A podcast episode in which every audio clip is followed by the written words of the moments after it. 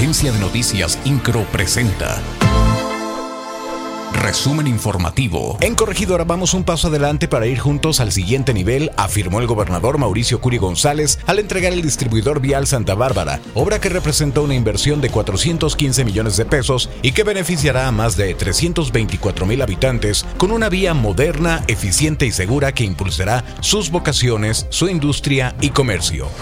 La madrugada de hoy lunes, cuerpos de emergencia se movilizaron a la colonia Felipe Carrillo Puerto luego de que se reportara una explosión de pirotecnia al interior de la iglesia San Miguel Arcángel, dejando como saldo 14 heridos, uno de ellos de gravedad. Fue en las celebraciones a la Virgen de Guadalupe en la iglesia ubicada en la calle Guadalupe Victoria, donde la pirotecnia la estaban usando de manera clandestina para la fiesta y las mañanitas. El presidente municipal de Corregidora, Roberto Sosa Pichardo, dio a conocer que para el siguiente año se espera ejercer un presupuesto de 100 millones de pesos para obra pública. Explicó que se pretende dar prioridad al mejoramiento de calles, obras turísticas y otros proyectos. En ese sentido, señaló que esta propuesta se presentará en el paquete del presupuesto de egresos ante el Cabildo. Incro, Agencia de Noticias.